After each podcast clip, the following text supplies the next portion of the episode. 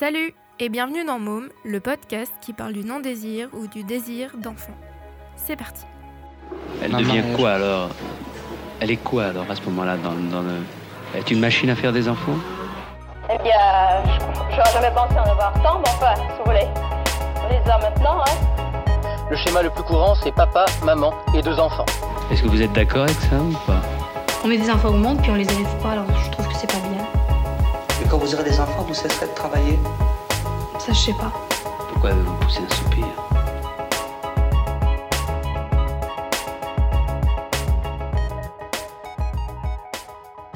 Je m'appelle Laura et une fois par mois, j'irai à la rencontre d'un être humain pour lui poser la question Et toi, t'en veux des mômes?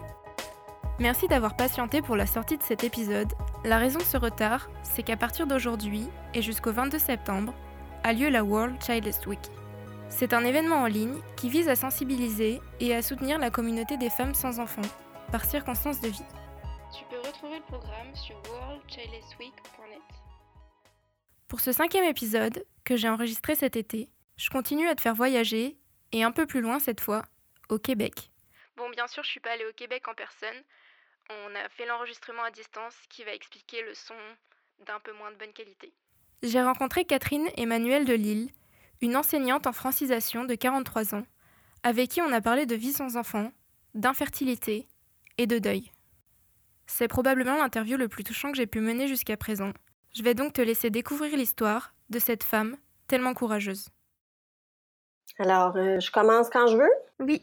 Alors, euh, ben, je, je me présente. Je suis euh, Catherine Emmanuelle de Lille. Euh, je suis euh, québécoise. J'habite la région de Montréal et euh, j'ai 43 ans. Dans la vie, je suis une enseignante en francisation auprès des enfants immigrants. Et voilà, ma deuxième profession, ben, c'est évidemment d'avoir euh, d'avoir créé femmesansenfants.com. Euh, je donne des conférences, euh, j'anime euh, une communauté de rencontres. C'est des communautés que j'ai créées à Montréal, à Québec, à Paris et à Bordeaux pour animer, dans le fond, des rencontres, permettre des rencontres entre, entre femmes sans enfants. Ben, j'aimerais commencer, dans le fond, en partageant mon histoire. Ma famille, ben, c'était une famille euh, typique québécoise. Mon papa avait une entreprise et euh, maman était à la maison pour s'occuper de nous. Puis avec ma sœur, j'avais eu une relation normale, euh, avec ses frictions euh, à l'adolescence entre deux sœurs qui sont pas du même âge. Euh, mais euh, une- en général, une, une bonne relation entre, entre nous quatre. Alors, mon enfance, je pourrais la qualifier de d'enfance idyllique. En fait, euh, j'ai grandi, euh, j'ai grandi à la campagne, sur une terre agricole euh, entourée de champs de maïs. Et euh, j'ai passé euh, ma petite enfance à jouer avec mes trois voisins, trois garçons. Euh, on avait un immense terrain, puis on passait nos journées dehors à, s'amuser. voilà, donc c'est ça, j'ai une super belle enfance. Puis à 14 ans, je, je n'avais pas de, de, de puberté. Donc, euh, je n'avais pas de menstruation, mon corps ne, ne se transformait pas. euh, donc, euh, évidemment, moi et ma mère, on se demandait ce qui se passait. Donc, on a décidé d'aller euh, à l'hôpital euh, et d'investiguer. Puis, en faisant une batterie de tests, on a découvert que ben, je n'avais pas d'ovule. Et on m'a appris à 14 ans que ben, il y aurait des grosses chances que dans le fond, je pourrais jamais avoir d'enfant naturellement, que j'étais infertile. Donc, euh, on se donnait un, on se donnait un délai jusqu'à l'âge de 17 ans pour essayer de voir, parce que parfois les menstruations se déclenchent euh, tardivement chez certaines femmes, ça peut arriver. Puis comme à 16 ans, ben ça se passait toujours pas, ben là ils ont décidé de vraiment me, me donner des anovulants. Ça a déclenché, euh, on appelle ça des segments de retrait. Euh, mais euh, dans le fond, tu sais, c'est ça, ça. ça a déclenché des, des menstruations, puis euh, ça a déclenché après ça euh, la puberté, toutes les, les, les transformations euh, physiques. Et euh, ben, ce qui est arrivé, c'est que j'ai eu une puberté en accéléré en dedans de, de six mois, tellement rapidement que j'ai su après que des garçons à l'école euh, croyaient que j'avais eu des, implants mammaires parce que mes seins étaient apparus tout d'un coup. Donc, c'est vous dire à quel point la, transformation s'est faite d'une manière, euh, je un peu brutale. Puis euh, c'était pas comme euh, quelque chose qui se faisait naturellement, c'était comme quelque chose qu'on a dit, qu'on a imposé à un certain moment de ma vie.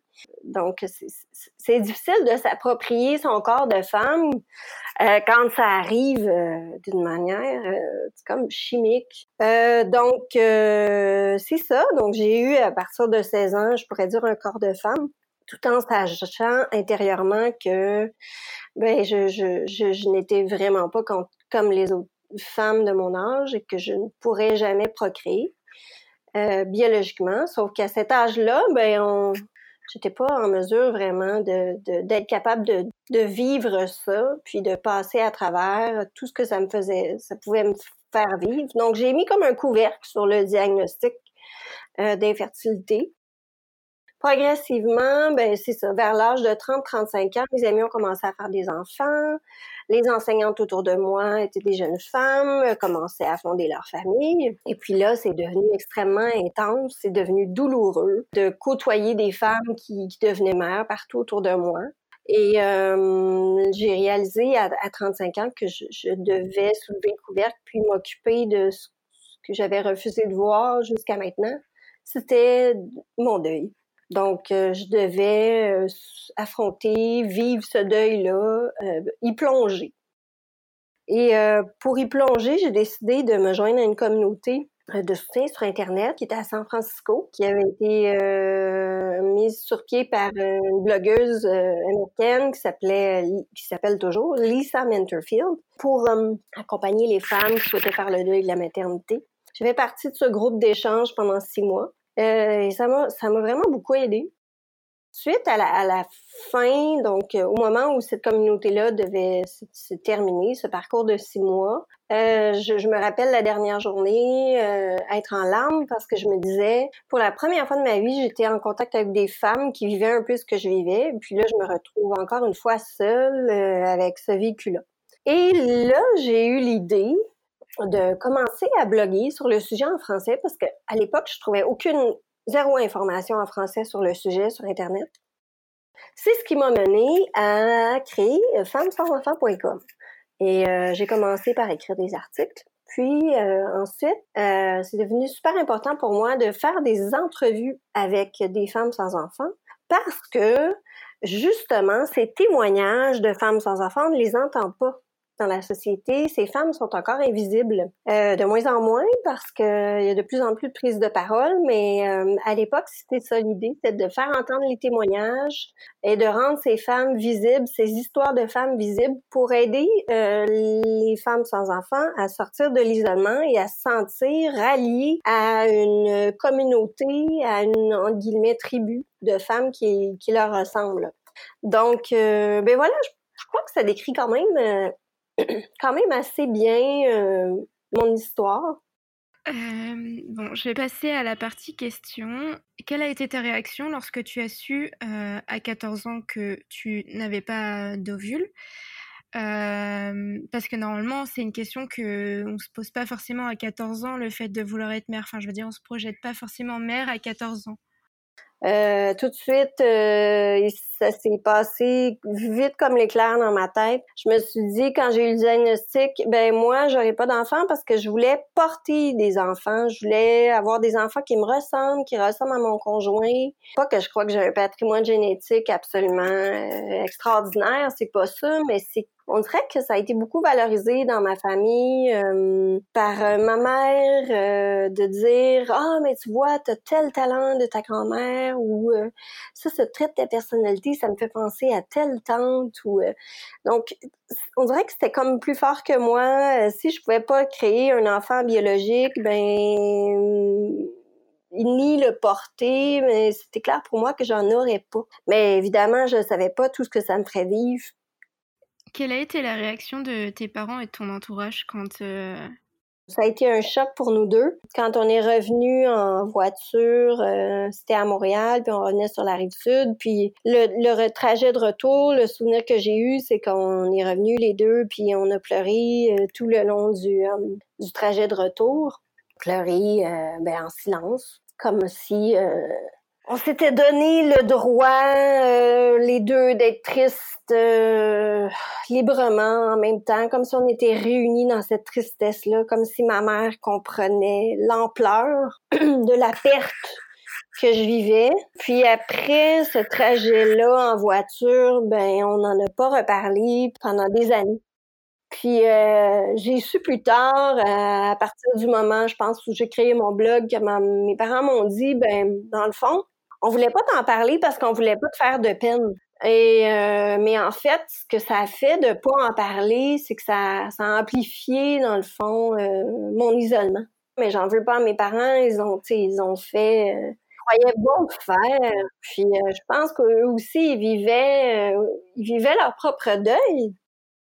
Mes parents ne sont pas grands-parents. Ça aussi, c'est quand même un, un, fait assez important parce que j'ai une sœur qui est euh, un, peu plus vieille que moi et qui n'a pas d'enfant, elle non plus. C'est une question de, circonstances de vie, euh, de ne pas rencontrer la, bonne personne au bon moment. Et on appelle ça, euh, ce phénomène-là, l'infertilité sociale. Donc, ça touche beaucoup de femmes qui rêvaient d'avoir des enfants, mais qui n'ont jamais rencontré le bon, le bon père, le bon partenaire au bon moment en libérant la parole, en commençant, en créant femmesansenfants.com, ce que ça a fait aussi, l'autre beau cadeau, c'est que j'ai eu l'impression que ça m'a rapproché de mes parents parce qu'on a réalisé qu'on vivait un petit peu euh, la même chose euh, au point de vue social. Par exemple, euh, ben, mes parents, comme ils ne sont pas grands-parents, ben, ils peuvent pas contribuer aux discussions des autres grands-parents qui parlent de leurs petits-enfants.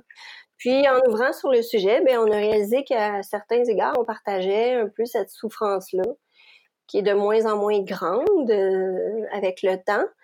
Ok. Toi, tu voulais des enfants? Ah oui, moi j'ai toujours voulu des enfants. Moi j'étais très euh, maternelle, je m'occupais de mes cousins, mes cousines, j'étais monitrice de camp de vacances. Euh, ça a toujours été facile pour moi le contact avec les enfants, euh, très simple, très satisfaisant au niveau, tu sais, j'ai toujours aimé leur folie, leur liberté, leur imagination, leur drôlerie. Donc moi c'est clair que j'en voulais des enfants, donc ça a été un choc énorme puis euh, je pense peut-être inconsciemment, c'est pour ça que j'ai décidé de m'en aller en, éducation. Mais euh, mais maintenant, je, je peux pas dire que je pallie à mon absence de euh, au fait que je suis pas mère par mon métier. Pour moi, c'est vraiment deux choses séparées. Je suis une femme sans enfant et je suis une enseignante. Et euh, je le fais pas pour combler un besoin parce que je sais pas. Maintenant, quand mes journées sont terminées au travail, ben je suis heureuse de revenir chez moi puis de pas avoir sais. Je suis heureuse d'avoir ma liberté. Je suis heureuse d'avoir mon calme. Puis je suis avec le temps et avec le deuil, je suis en mesure d'apprécier ce que j'ai plutôt que de voir ce que j'ai pas. Puis euh, j'ai euh, effectivement passé beaucoup de temps à regarder le jardin des autres en me disant qu'il était beaucoup plus vert que le mien. Et quand je dis les autres, c'est les parents.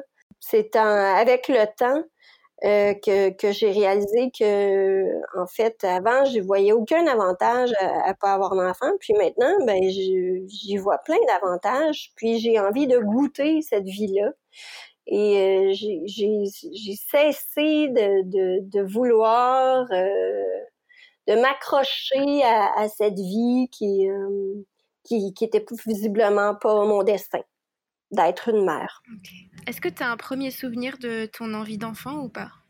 Non, j'ai pas un premier souvenir de mon envie d'enfant. C'est comme si ça a toujours été là.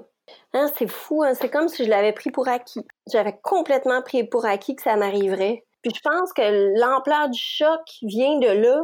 Puis ça, là, c'est super intéressant ta question parce que c'est ça qui se passe pour beaucoup de femmes, c'est qu'on prend pour acquis que on va, on est fertile. C'est comme si on, on pense pas que qu'on peut avoir des problèmes de fertilité jusqu'à temps que ça nous arrive.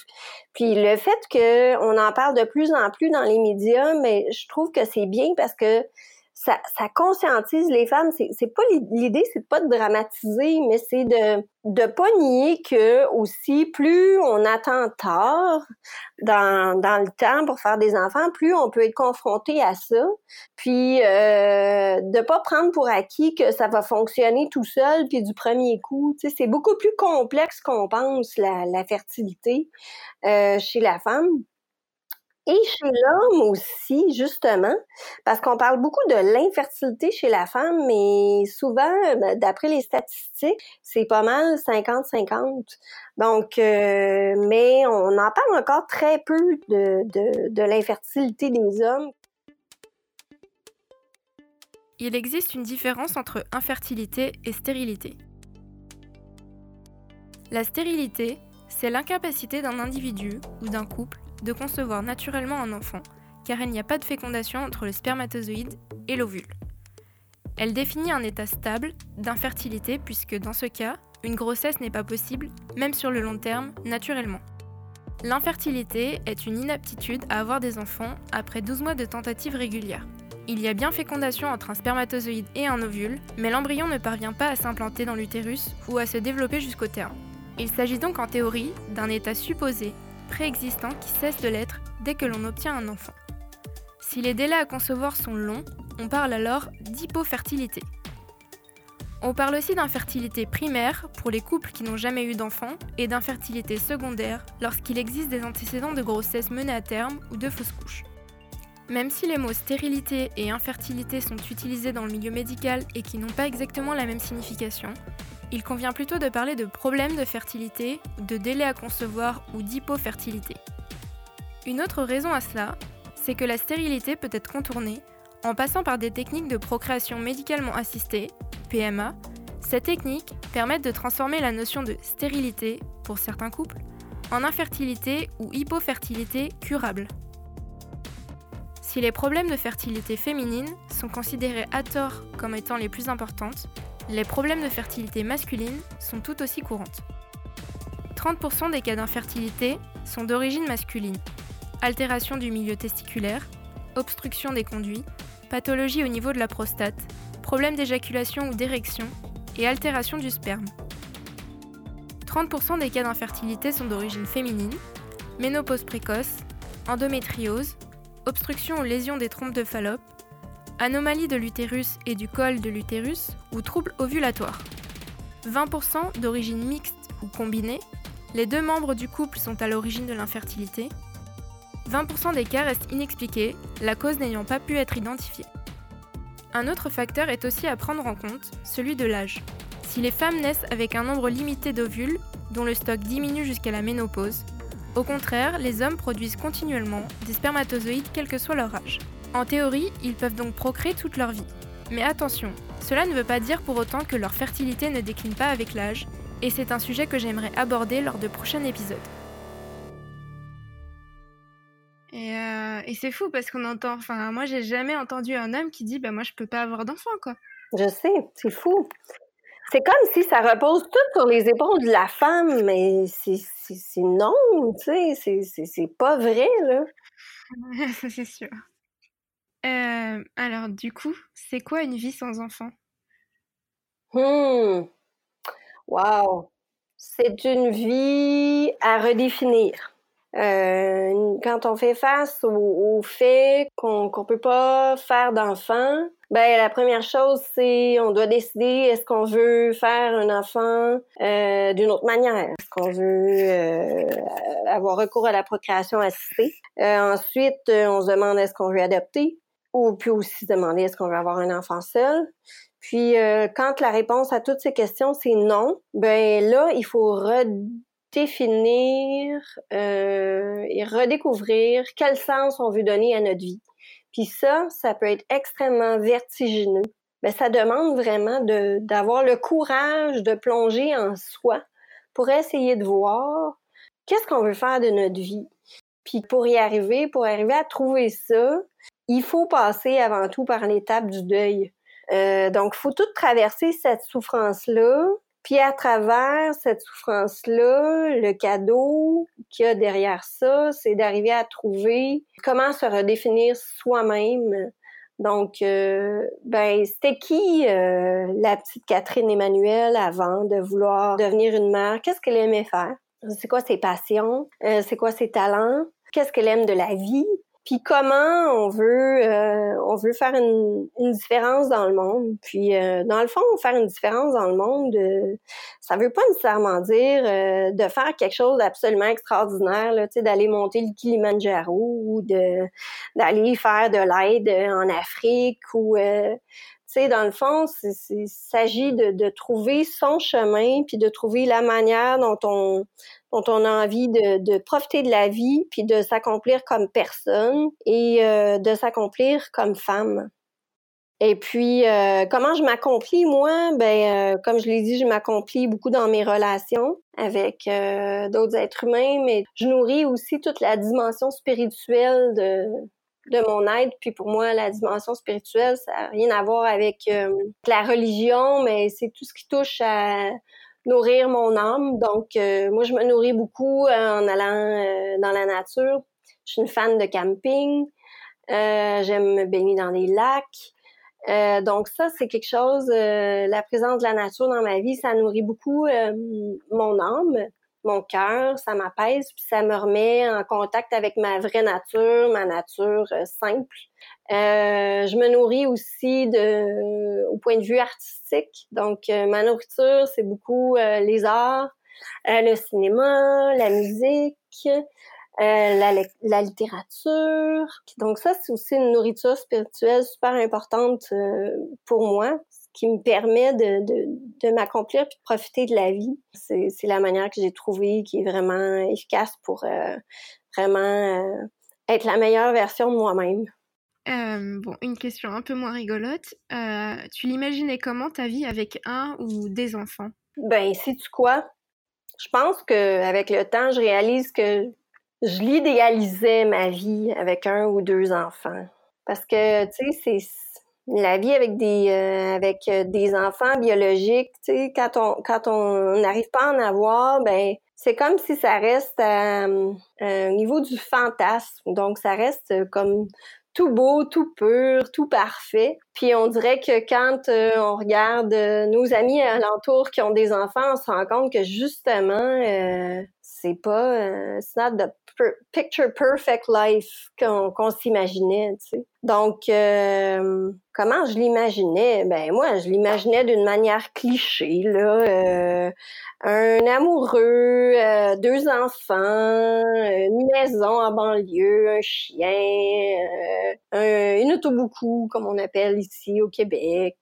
bon, le, le white picket fence, fantasy, comme on pourrait dire.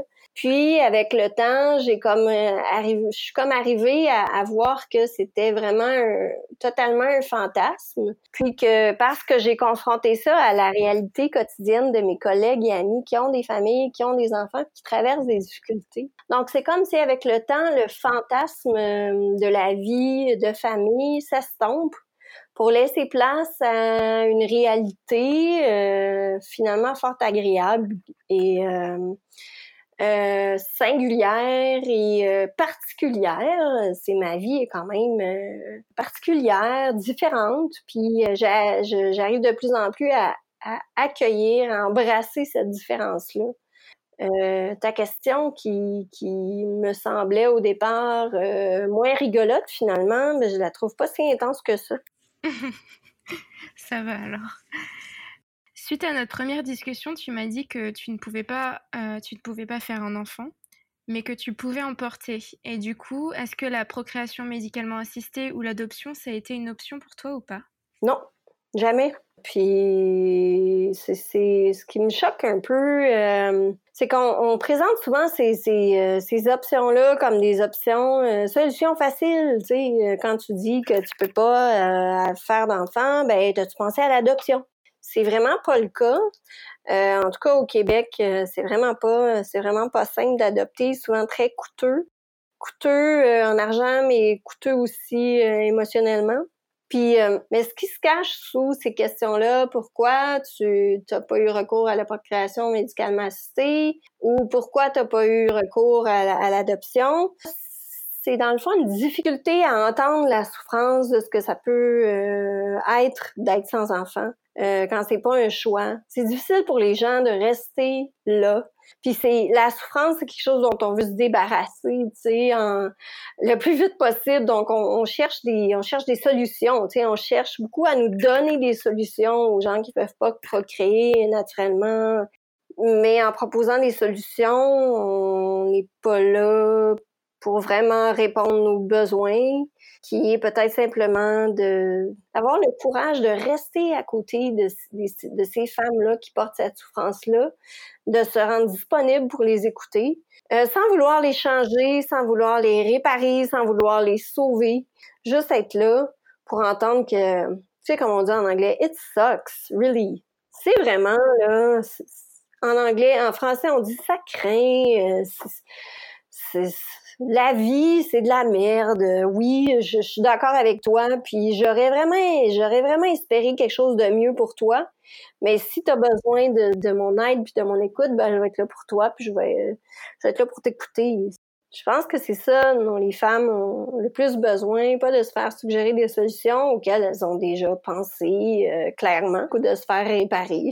Parce que les femmes sans enfants, elles sont pas défectueuses, elles sont pas, euh, elles sont pas brisées, elles sont des, des femmes euh, extraordinaires, entières, qui ont, qui ont plein de choses à donner, juste euh, d'une autre manière, puis à d'autres personnes que leur progéniture.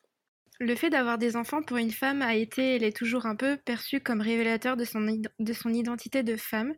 Est-ce que pour toi, le fait de ne pas pouvoir faire un enfant, ça ne fait pas de toi une vraie femme? Oh, bonne question. J'ai souvent eu l'impression que je n'étais pas une vraie femme. Ben, premièrement, parce que euh, j'ai pas d'ovule. Euh, deuxièmement, parce que je peux pas faire d'enfant. Euh, puis en même temps, avec le temps, je me dis, mais être une femme, c'est que c'est juste faire des bébés. Hein. On peut pas euh, réduire euh, être une femme à uniquement des fonctions de procréation. Tu sais, ce serait complètement fou de, de de, de, réduire la femme à une simple procréatrice. Tu sais. Mais c'est sûr que le fait de pas pouvoir faire d'enfants biologiques, ça, ça, ça plonge, ça m'a plongé dans une grosse remise en question. Tu sais oui, j'ai tout, j'ai tout d'une femme sans avoir, euh, sans pouvoir être capable de vivre la, grossesse, puis de, m'accomplir comme les femmes s'accomplissent depuis des, des millénaires. Ben, avec le temps, je pense que je suis capable de dire que oui, on est une vraie femme, euh, avec, avec une expérience unique de ce que c'est être une femme. Parce que l'expérience normative pour la femme, c'est de faire des enfants. Mais moi, j'aimerais ça que cette expérience de vie complètement différente de ces femmes sans enfants, on en parle davantage dans le, cœur du mouvement féministe. Puis, euh, j'aimerais ça qu'on en parle aussi au cœur euh, de nos milieux de travail. Parce que nous, euh, la vie, on la vit complètement différemment des mères. Puis euh, les sans-enfants, c'est, c'est pas parce qu'ils n'ont pas d'enfants qu'ils n'ont pas de responsabilité. Euh, ces enfants, sans enfants-là aussi peuvent avoir des projets personnels qu'ils veulent réaliser, euh, des engagements humanitaires euh, auxquels veulent répondre. Souvent, les femmes sans enfants me disent qu'elles vivent des, des, des injustices, qu'elles ne sentent pas reconnues, puis qu'elles ont l'impression que leurs besoins de congés, de temps de pause est moins euh, moins reconnu ou moins valable que, que ceux des parents. Je pense qu'il va falloir commencer à regarder dans le monde du travail en lien avec les, les sans-enfants parce qu'ils sont, sont de plus en plus, euh, ils vont être de plus en plus présents dans la société actuelle. Et je pense qu'il va falloir vraiment commencer à, à donner une place à leurs paroles, puis surtout à valoriser leur temps personnel. Il va falloir se poser la question, euh, est-ce qu'on est en train de donner plus de valeur au temps personnel des parents versus le temps personnel des sans-enfants? Notre temps personnel nous appartient, qu'on soit parent, qu'on soit non-parent. Et ce temps personnel-là a une valeur J'avais jamais euh, pensé à ça, mais c'est vrai que c'est intéressant parce qu'au final, enfin, tu vois, moi par exemple, c'est un choix de ne pas vouloir faire un enfant parce que je sais que ce temps-là que je donnerai à un enfant qui est énorme, je veux le garder pour moi pour faire d'autres projets et sont tout aussi importants que le choix de faire un enfant euh, qui a été un choix et c'est une obligation du coup, mais euh, c'est une obligation qui est découlée d'un choix quoi. Ben c'est ça. alors une question un peu plus personnelle. Euh, est-ce que tu es ou est-ce que tu as été amoureuse? Et est-ce qu'avec tes compagnons, tu parlais euh, de ce que tu as vécu et comment est-ce que, euh, s'ils l'ont su ou tu leur si vous en parliez, comment est-ce que eux l'ont vécu? Ben oui, j'ai été, je peux dire, heureusement, j'ai été amoureuse. Et au départ, c'est très, dans la vingtaine, c'est très très difficile pour moi de m'amener auprès de mes amoureux avec cette cette incapacité de faire des enfants. Je portais une, grande crainte qu'on m'abandonne, euh, qu'on me laisse euh, si je partageais cette information-là avec les hommes que je rencontrais. Donc, c'est clair que je me sentais extrêmement inférieure, euh, puis défectueuse, puis que je, à quelque part, je me disais qu'on pourrait pas s'intéresser à moi parce que je pourrais pas faire d'enfants.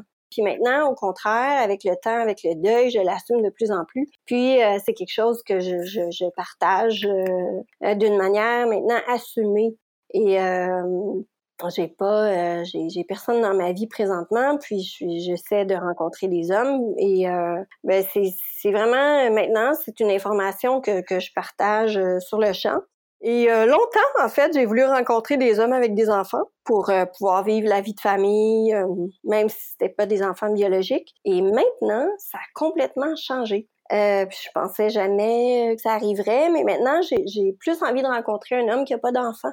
Je ressens plus le désir de, de, de, vivre ça avec un homme, de d'avoir des enfants autour de nous. J'ai plus envie de me consacrer à la création d'une relation authentique et profonde avec un homme.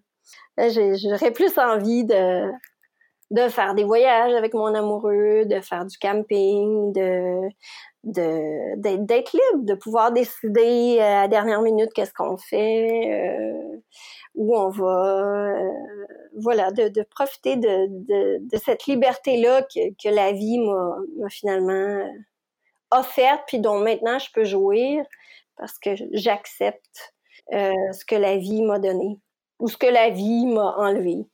Est-ce que pour toi, l'horloge biologique, elle a sonné à ta porte et est-ce que tu l'as entendue? Et si c'est le cas, comment tu l'as accueilli? Ben, je sais pas. Euh, je, sais qu'il y a plein de femmes qui, qui l'entendent, cette horloge biologique. Euh, mais moi, ça s'est pas présenté parce que ben, on m'a dit carrément qu'elle sonnerait pas. Donc, c'est moi j'ai comme une autre vision totalement de, la notion d'horloge biologique. Mais moi, c'est comme si je l'ai décroché du mur puis je l'ai rangé dans un tiroir. Peut-être que moi, l'horloge biologique, ça a été euh, à 35 ans. L'horloge biologique, ça a sonné. Moi, ça a été l'horloge du deuil qui a sonné. Hein? C'est jamais, j'ai jamais vu ça comme ça. Mais moi, ça, a été l'horloge du deuil, ça n'a pas été l'horloge de la procréation. C'est intéressant ça, l'horloge du deuil. Est-ce que tu peux me parler du deuil qu'on traverse quand on est une femme sans enfant par circonstance de vie? Ce qui, ce qui est difficile dans le deuil de la maternité, c'est que c'est un deuil étouffé. C'est pas, euh, c'est pas visible, c'est pas concret. C'est pas comme si ton enfant était décédé ou qui avait déjà existé. Tu fais le deuil de quelque chose qui a jamais existé, qui existera jamais.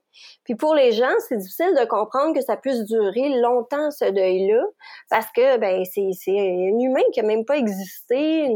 Donc ce deuil-là devrait se faire assez rapidement pour la plupart des gens, mais le deuil peut pas se faire rapidement parce que c'est un deuil qui est pas entendu, qui est pas reconnu, puis il y a pas de place vraiment pour exprimer la souffrance liée à cette absence-là, à ce rêve qui peut pas se réaliser. Donc la place qu'il y a pour parler de ça, ben ça peut être en thérapie ou avec des femmes qui vivent la même réalité. Puis c'est pour ça moi que je voulais créer femmes puis les, les, groupes de rencontres parce que je, je croyais vraiment à l'importance de créer un endroit où ces femmes-là pouvaient parler de cette absence qui peut prendre beaucoup de toute la place, en fait, quand on est en deuil euh, de la maternité. Puis moi, l'expression de ce deuil-là, je l'ai fait euh, grâce à, la suggestion de Lisa Manterfield de Life Without Baby, dont j'ai parlé plus tôt dans le podcast. Euh, et dans l'accompagnement qu'elle nous a fait, euh, ben, elle nous a incité à, à créer pour nous-mêmes une cérémonie de deuil. Donc, un rituel de deuil. Il s'agit de trouver une manière de symboliser comment on veut laisser aller le rêve d'être mère. Puis euh, ce rituel-là était vraiment super déterminant puis important pour moi. Mon rituel peut être complètement différent du rituel de la voisine. Et euh, moi, la manière dont j'ai trouvé, euh, que j'ai trouvé pour laisser aller le rêve d'être mère, ben c'est que dans le fond, j'ai choisi de planter un arbre dans un, parc de ma ville. Et euh, au départ, je me, disais, je, veux planter cet arbre-là en arrière de chez moi. Et euh, après réflexion, je me suis dit, mais qu'est-ce qui va arriver si je vends ma maison?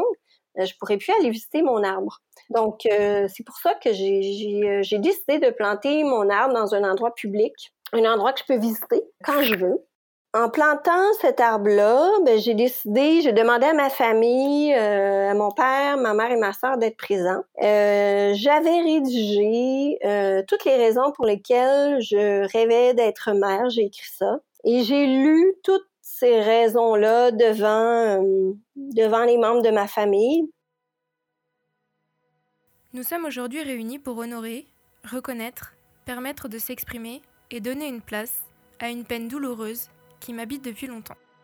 Mon incapacité d'avoir des enfants, qui me privera d'être mère, qui empêchera ma sœur d'être tante et mes parents d'être grands-parents. Cette grande peine, je la vis seule depuis longtemps et aujourd'hui, elle trouve enfin une place pour s'exprimer. Je considère qu'il est venu le temps, à 36 ans, de poser un geste qui m'aidera à faire le deuil de cet enfant que je n'aurai pas, d'accepter cette situation que je ne peux changer et qui m'empêche d'avancer, et de me réaliser pleinement en tant que femme depuis longtemps. J'ai choisi pour marquer ce passage vers l'acceptation de ma situation, un endroit qui me ressemble et que j'aime dans ma ville, Saint-Bruno, un parc. Un endroit dans la nature que je peux visiter en compagnie des gens que j'aime, un lieu protégé, empreint de paix et de calme. Je veux y planter aujourd'hui un arbre en symbole de l'enfant que je n'aurai pas. Tout comme l'enfant, l'arbre grandira, subira des transformations liées aux saisons, puis peu à peu, il s'enracinera et deviendra, je l'espère, de plus en plus fort et majestueux. Bien sûr, il n'est pas immortel. Toutefois, si la chance lui sourit, il devra vivre en santé pour plusieurs années. J'aimerais aussi glisser sous ses pieds les raisons pour lesquelles je désirais avoir des enfants. Les voici. Pour ne pas être seul, pour prolonger notre lignée, pour enseigner la vie à quelqu'un, pour partager la vie avec quelqu'un, parce que je les aime, parce qu'ils apportent une fraîcheur à la vie, parce que la vie semble plus simple et plus belle avec eux, pour être comme tout le monde, pour me sentir vraiment une femme accomplie, pour donner des petits-enfants à mes parents et pour permettre à mes parents d'être grands-parents, pour redécouvrir la vie à travers leurs yeux, pour leur faire découvrir la musique et les arts, pour marcher avec eux dans le bois, pour camper avec eux, pour voyager avec eux, pour me sentir indispensable, pour donner un sens à ma vie, pour en prendre soin, pour les aimer et qu'ils m'aiment en retour. Par la plantation de cet arbre, je laisse aller ma peine, ma colère, ma culpabilité, mon sentiment d'injustice, mon incompréhension, et mon sentiment d'infériorité face aux autres femmes. En faisant cela, je m'ouvre à de nouvelles énergies positives qui m'aideront à cheminer dans le futur, le cœur plus léger et l'esprit pacifié. J'accepte ce que je ne peux changer et j'accueille ce qui peut arriver avec ouverture et bienveillance envers moi-même. Merci. Texte prononcé pendant la cérémonie du deuil de Catherine Emmanuel de Lille. Puis, euh, après avoir lu cette feuille, je l'ai disposée sous les racines de mon arbre et on a planté mon arbre ensemble. Euh, j'ai choisi une essence d'arbre particulière. J'ai choisi un érable qu'on retrouve beaucoup au Québec parce que c'est une essence durable euh, qui, euh, qui est responsable de la création du succulent sirop d'érable. Et je l'ai choisi assez gros pour qu'il soit pas dévoré par les cerfs de Virginie. Parce qu'il y en a beaucoup dans mon parc. Et j'ai choisi l'endroit où je voulais le planter, c'est en face d'un lac. Le, la cérémonie de deuil, c'est vraiment un moment important dans le parcours de deuil parce que c'est comme la première marche de l'escalier euh, du deuil. C'est comme de dire, ben là, j'accepte, j'accepte de, de dire pourquoi je voulais avoir des enfants mais j'accepte aussi de laisser aller ce rêve-là. Puis je le fais devant témoin. Ça, c'était mon choix. Mais on peut décider aussi de, le faire seul. Donc, euh, il y a autant de cérémonies de deuil que de, que, que de femmes. Il s'agit de trouver la manière dont on veut euh, commémorer ce rêve-là et euh, aussi le laisser aller pour se tourner vers la suite par la suite de notre vie. Est-ce qu'il y a des phases euh, un peu euh, définies de deuil ou pas? Euh, oui, ben il y a des phases effectivement dans, dans, dans tout deuil. Il y a les, les phases du deuil qui ont été qui ont été écrites par Elisabeth Kubler-Ross. auxquelles on peut se référer, qui sont quand même assez exactes en lien avec, avec le deuil de la maternité. Le déni, la colère, le marchandage, la dépression et l'acceptation font partie du cheminement au cours duquel nous apprenons à vivre avec l'absence de l'être perdu. Ce sont des outils qui nous aident à cerner et à identifier nos sentiments, non pas des jalons définissant une chronologie linéaire du deuil. Tout le monde ne passe pas forcément par ces cinq étapes, et les réactions ne suivent pas toujours le même ordre. Le déni. Cette première étape du deuil permet de survivre à la perte, à ce stade où la vie paraît vaine, le monde dénué de sens. Nous sommes en état de choc, sidérés, paralysés, anesthésiés. Nous nous demandons comment nous allons continuer à vivre, si nous y parviendrons, pourquoi nous le devrions. Le déni et le choc nous aident à faire face à l'existence, à apprivoiser nos sentiments et notre douleur. Le déni est un don de la nature, dans la mesure où il met à distance les sentiments que nous sommes incapables d'affronter. Le déni est un mécanisme de protection psychique, d'où son importance. Nous refusons de croire à ce qui s'est passé, parce que nous ne pouvons pas y croire. À ce stade, l'admettre est au-dessus de nos capacités. Le déni se traduit souvent par un questionnement de la réalité. Est-ce vrai? La colère. La colère peut prendre diverses formes. On peut être furieux contre le défunt parce qu'il n'a pas suffisamment pris soin de lui, ou sans vouloir de ne pas avoir mieux veillé sur lui. La colère n'est pas nécessairement logique ou fondée. Émotionnellement, en revanche, nous ne savons qu'une chose, il est mort. Il est important de noter que la colère n'éclate qu'une fois que l'on a acquis le sentiment de pouvoir affronter l'avenir sans la personne disparue. La colère est l'émotion que nous savons le mieux gérer. Nous la nourrissons afin de réprimer provisoirement des sentiments que nous ne sommes pas encore capables d'assumer. La colère peut paraître dévastatrice, mais dans la mesure où ses ravages ont une limite dans le temps, elle constitue un instrument de gestion émotionnelle. Tout au long du processus de deuil, elle ressurgira toutefois à de nombreuses reprises et sous différentes formes. La colère est une phase indispensable au processus de guérison. Ne l'étouffez pas, même si cela vous paraît plus facile que de la déverser, laissez-la éclater, parlez-en, pleurez, hurlez dans un oreiller, trouvez un moyen de l'extérioriser sans vous blesser ni de faire de mal à quiconque. Ne la contenez pas, au contraire, exploitez-la. Elle signifie que vous progressez, que vous autorisez des sentiments jusque-là jugés trop forts à remonter à la surface. Quand elle s'apaise, car elle finit toujours par s'apaiser, le deuil prend alors une nouvelle forme. Le marchandage. Le marchandage nous aide à franchir le cap d'une étape du deuil à la suivante. Il constitue ainsi une phase de transition permettant au psychique de s'adapter à la situation.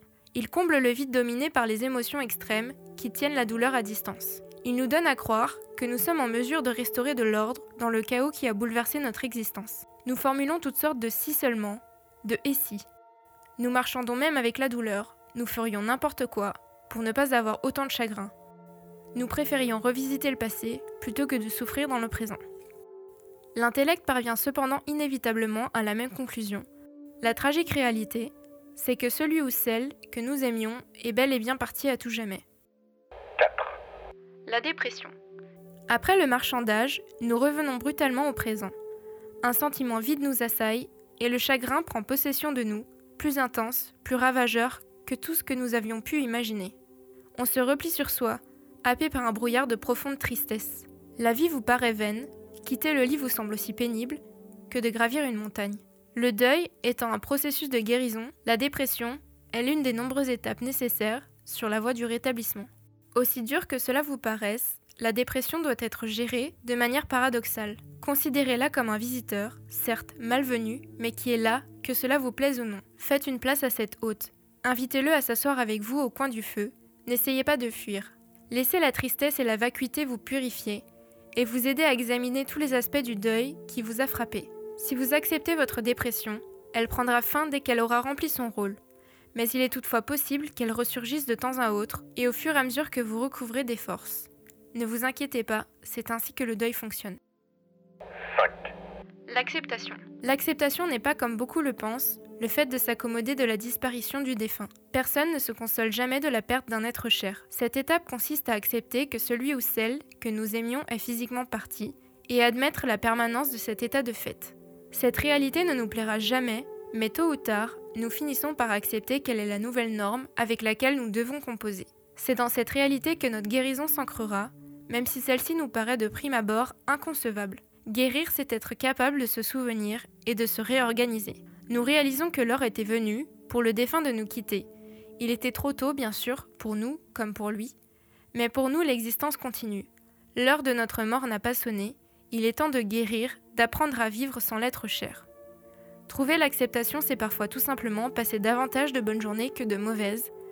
Au lieu de nier nos sentiments, nous écoutons nos besoins, nous avançons, nous changeons, nous évoluons, nous grandissons, nous recommençons à vivre. Mais cela, nous ne pouvons le faire qu'après avoir accompli le travail du deuil. Sur le chagrin et le deuil, Elisabeth Kubler-Ross et David Kessler. Toi, tu les as vécues, ces étapes-là? Absolument.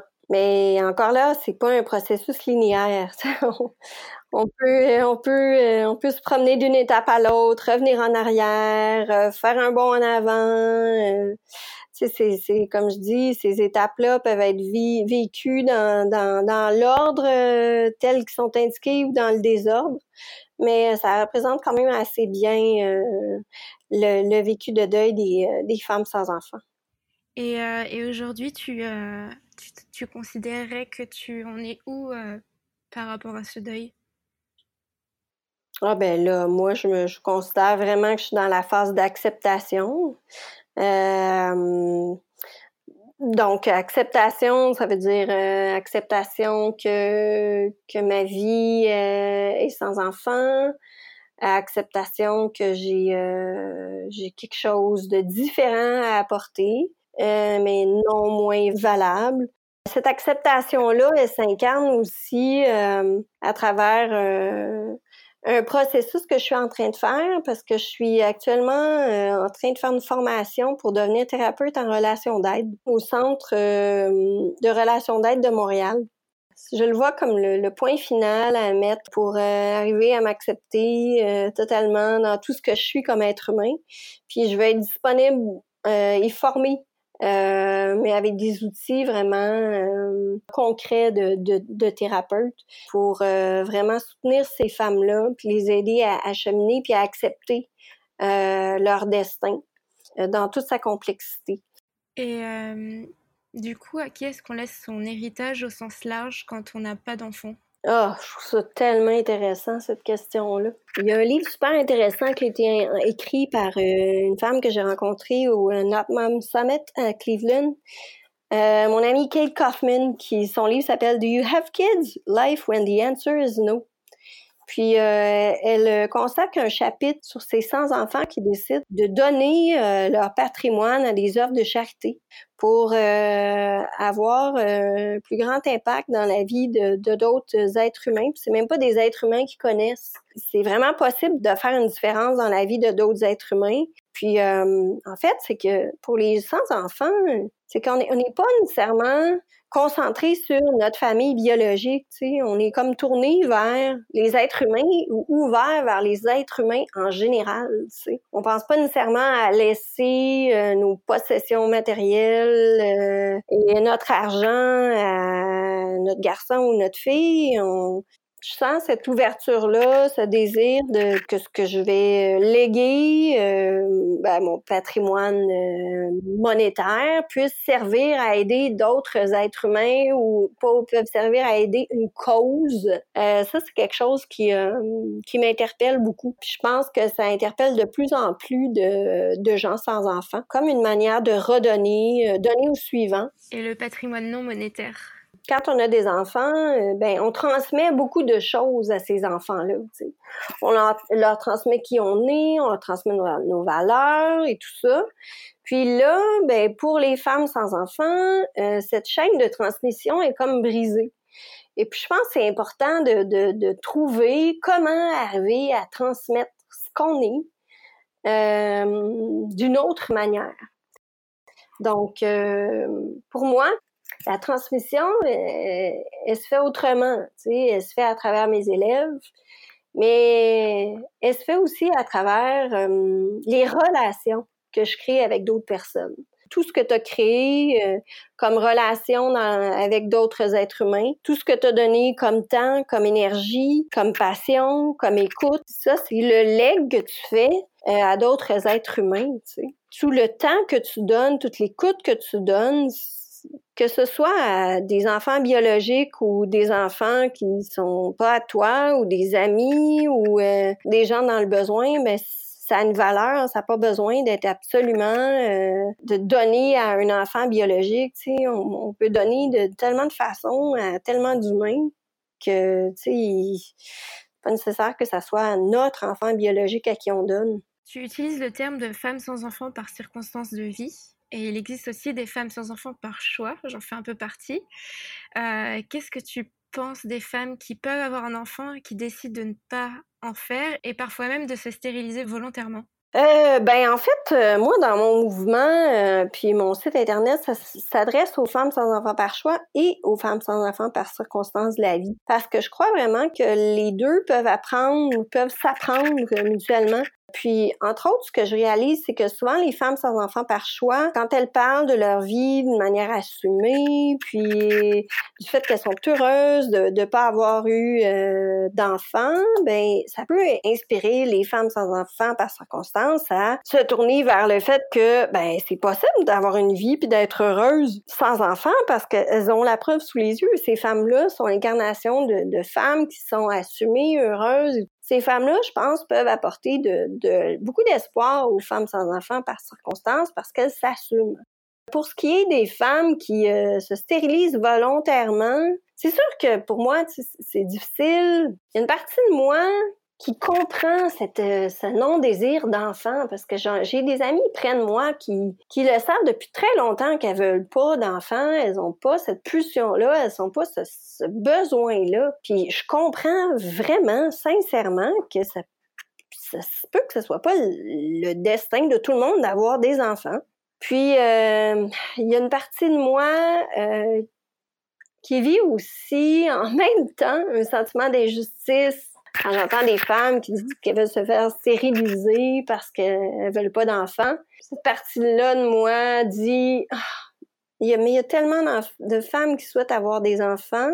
Et toi tu, tu, veux te faire stériliser, mais en même temps c'est ça la vie, tu sais. La vie est faite de, de, de, de plein d'options différentes, puis c'est correct, puis c'est à chacun son choix, puis à chacun son destin. Pour moi, il faut comme respecter ça c'est pas tout le monde qui fait l'expérience de la vie de la même façon. Puis, on est qui pour juger? on est qui pour juger les femmes? Tu sais, je veux c'est leur choix, là. Elles font ce qu'elles veulent de leur corps. Moi, je trouve ça beaucoup plus responsable que ces femmes-là qui disent qu'elles veulent se faire stériliser parce qu'elles assument totalement leur choix puis parce qu'elles prennent la responsabilité, elles ne veulent pas mettre au monde un enfant parce qu'elles n'ont pas envie de vivre ça, elles n'ont pas envie de s'en occuper, elles n'ont pas envie de cette trajectoire de vie-là. Puis ça, ce choix-là, ça fait que ça placera pas un humain sur Terre qui est pas désiré, qui est pas aimé, qui est pas euh, qui pas voulu. Donc, ça va éviter de créer un humain qui potentiellement pourrait souffrir aux côtés d'un parent qui voulait pas vraiment de lui. Fait qu'à quelque part, il y a quelque chose de, vraiment beau, puis de vraiment responsable dans l'idée de se faire stériliser quand on veut pas d'enfants. Et en fait, je pense qu'on devrait davantage, dans la société en général, se demander pourquoi on fait des enfants. C'est quoi les raisons pour lesquelles on veut un enfant? Puis est-ce qu'on fait des enfants pour un enfant pour les bonnes raisons? Je pense qu'on questionne beaucoup les femmes euh, pour en leur demandant, en leur disant euh, Ah oui, les femmes qui veulent pas d'enfants, oh, tu veux pas d'enfants, comment ça tu veux pas d'enfants? Mais rarement on retourne la question de l'autre côté aux parents. Ah oui, tu veux des enfants, mais pourquoi tu veux des enfants? Tu c'est comme si on remet pas en question ça, puis on je me semble qu'on prend pas assez de temps de réfléchir aux raisons pour lesquelles on, fait des enfants. Je pense que si on prenait plus le temps de réfléchir à ça, ben peut-être peut-être qu'on en ferait moins ou peut-être qu'on mettrait le doigt sur vraiment pour quelles raisons on veut en faire, puis qu'on serait plus en harmonie avec soi-même. Puis, euh, ben c'est ça. Je me suis mise à pleurer quand tu parlais. ça me touche trop là. Euh, ok. Par rapport à ce que tu as vécu et ce que tu vis, qu'est-ce qui te met le plus en colère et qu'est-ce qui te soulage ou te le rend le plus heureuse? Ben, ce qui me met en, ce qui me met en colère, euh, c'est de voir, de voir des enfants qui, sont mis au monde, qui sont négligés. Ça, c'est, ça revient à ce que je disais tantôt. C'est qu'on dirait qu'on on se questionne pas assez euh, sur euh, les raisons pour lesquelles on met des enfants au monde. Puis j'ai l'impression que c'est le fait qu'on se questionne pas assez, ça a des conséquences dramatiques sur plein d'enfants. Puis euh, je me dis qu'on est des adultes, qu'on devrait être assez évolués puis intelligents pour prendre le temps de mieux réfléchir à pourquoi on met des enfants au monde. Puis que si on réfléchissait plus longuement ou si on était accompagné pour pour on avait une place pour, pour discuter de ces questions-là, mais peut-être qu'on amènerait moins d'enfants dans le monde qui seraient qui seraient plongés dans la souffrance. Moi, c'est ça que je, que je, que je trouve difficile à vivre. Tu sais, j'en côtoie, moi, des femmes qui ont eu des parents qui, qui se sont mal occupés d'elles. Puis, c'est, ça laisse des traces pour une vie puis euh, encore là, je veux faire, je veux donner une référence vers un, autre livre qui s'appelle euh, qui s'appelle The Female Assumption de Mélanie Holmes. Ben, Mélanie Holmes, c'est une femme qui a eu des enfants, mais elle-même dit qu'on devrait on devrait passer davantage de temps à réfléchir euh, à pourquoi on veut des enfants. Puis ben, elle consacre une partie de son livre à, à, la rédaction de, de plusieurs questions qu'on qu'on devrait se poser avant de faire des enfants. moi, j'ai trouvé ça super intéressant, sa réflexion là-dessus. Je pense que je pense vraiment qu'on devrait on devrait prendre plus le temps de se poser pour vraiment vraiment re-questionner tout ça. Puis de prendre moins pour acquis que c'est la suite normale des choses pour un couple de faire des enfants. Voilà, ça c'est ce qui me ce qui me choque. Euh, puis dans ma réalité de, de, femme euh, sans enfants, ce que je trouve génial à, à vivre, c'est ma liberté. Euh, ma liberté de mouvement, ma liberté de temps, ma liberté... Euh... Quand je dis liberté de temps, ça veut pas dire que euh, j'ai plein de temps pour euh, aller me faire euh, aller me faire faire un manucure ou aller à la plage ou c'est pas parce qu'on n'a pas d'enfant qu'on n'a rien à faire là, puis que la vie est belle et on n'a pas de responsabilité là, particulièrement quand on est une femme sans enfant célibataire on navigue à travers la vie seule avec toutes les responsabilités euh, c'est quand même euh, c'est quand même pas évident. Puis, euh, tu sais, on parle souvent de la charge mentale des mères. Mais euh, je pense que les, les, femmes sans enfants célibataires en ont une aussi, une charge euh, mentale. Puis euh, cette charge mentale-là, ben, elle vient avec la solitude. Mais pour en revenir à la question, euh, qu'est-ce que j'aime le plus de ma vie sans enfant? Ben c'est ça, c'est ma liberté. Ma liberté de, de, de, choisir ce que je veux faire de ma vie. De choisir euh, qui, qui entre dans ma vie, avec qui je suis en relation dans ma vie, qu'est-ce que j'en fais, euh, comment je la planifie. Euh, c'est la, la, plus grande, la plus belle chose, euh, je, dirais, euh, le plus bel aspect de ma vie sans enfant. Alors, on arrive aux trois dernières questions qui sont toujours les mêmes pour chaque personne que j'invite, enfin que j'écoute, que j'interviewe. Est-ce qu'il y aurait des choses que tu aurais fait différemment? Non, j'aurais rien fait différemment parce que j'ai. Hey, ça me touche vraiment. Euh, ta question me touche parce que hum, la, réponse qui vient, c'est j'ai fait de mon mieux. Mm. Je pense que j'ai fait de mon mieux avec ce qui m'est arrivé. J'ai été à travers toute cette ce diagnostic, j'ai été j'ai été créative, j'ai été combative, j'ai été résiliente, j'ai été courageuse. Puis à travers tout ça, euh, malgré ma souffrance, ben, j'ai eu envie d'aider d'autres personnes. Je pense pas que j'aurais pu faire autrement, puis je pense que, que j'ai fait de mon mieux. Puis en fait, je réalise que je suis fière de moi parce que tu sais, cet engagement-là euh, envers les femmes sans enfants avec le site, ben, il, a commencé en 2012. Puis on est en 2019, puis je suis encore là. Je suis en train de te parler aujourd'hui pour ce podcast. Puis j'ai encore cette passion-là, euh, cet engagement-là tatoué sur le cœur euh, parce que ça me tient vraiment à cœur le parcours de ces femmes-là. Tu sais, je les aime, les femmes sans enfants. Sincèrement, je, les trouve extraordinaires. Euh, je les porte dans mon cœur. Puis euh, je veux vraiment les accompagner pour qu'elles réalisent que leur vie euh, vaut quelque chose, que leur vie est importante. Puis que même si parfois elles doutent de leur valeur, ben qu'elles sachent que pour moi, elles, elles en ont une. Puis qu'elles ont tout tout un potentiel de vie devant elles auquel elles peuvent avoir accès si elles arrivent à faire euh, le, le, deuil de la maternité. Mmh. Si elles y arrivent, c'est pas la fin de la vie, quoi. Ça peut être un début, ça peut être une nouvelle vie, ça peut être. Euh, euh ben, du coup, euh, on, va, on, va, on va se tourner vers l'avant-dernière question. Est-ce qu'il y a des choses que tu aimerais dire aux personnes qui nous écoutent? Qu'elles sont pas seules, qu'il y a plein de femmes comme elles à travers le monde.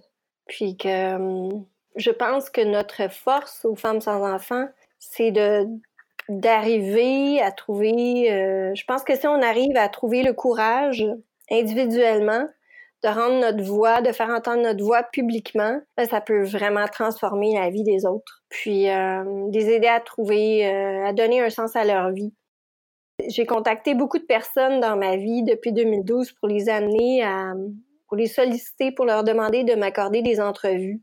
Puis souvent, on me répond euh, que ben, qu'on se sent pas à l'aise de parler publiquement et euh, de témoigner publiquement de, son histoire, puis qu'on désire garder ça privé. Il y a une partie de moi qui comprend, il y a une partie de moi qui a envie de leur dire ben, si tu le fais pas pour toi, ce témoignage-là, fais-le pour une femme qui souffre. Fais-le pour une femme qui se sent seule. Fais-le pour aider une autre personne à peut-être entendre une histoire, à entendre son histoire à travers ton histoire. En parlant de son histoire, on peut, sans savoir, créer un lien avec une autre personne, puis aider une autre personne à accepter son destin, puis à trouver la force de, de, se tourner vers une, une vie qui va être différente, une vie sans enfant, puis une vie qui peut être super belle, épanouie, puis pleine de promesses.